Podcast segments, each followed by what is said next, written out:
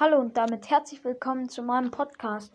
In dieser Folge ähm, wollte ich euch ein Kapitel von meinem neuen Zelda-Buch vorlesen. Also, ähm, ich habe jetzt auch beschlossen, ein Zelda Breath of the Wild Buch zu schreiben. Ähm, es heißt Der letzte Kampf.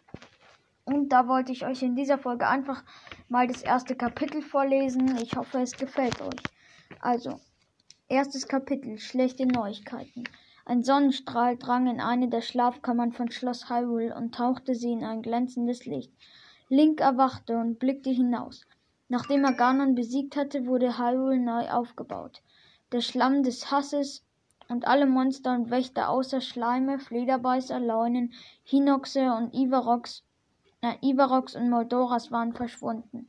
Die Türme und Schreine waren wegen ihres Alters zerfallen. Schloss Hyrule wurde neu aufgebaut, und es kamen immer mehr Menschen in das Land. Hyrule äh, Link lächelte. Es herrschte Frieden. Plötzlich betrat ein Diener die Kammer. Ich habe schlechte Neuigkeiten für Sie, sagte er. Kommen Sie. Link streifte ein Gewand über und ging mit dem Diener Richtung Speisesaal. Unsere Speer haben erfahren, dass die Jäger einen neuen Anführer gewählt haben. Aber das Schlimmste ist, dass sie versuchen, mit einem riesigen Roboter Hyrule zu erobern. Der sogenannte Jägerroboter. Links stand der Schrecken ins Gesicht geschrieben.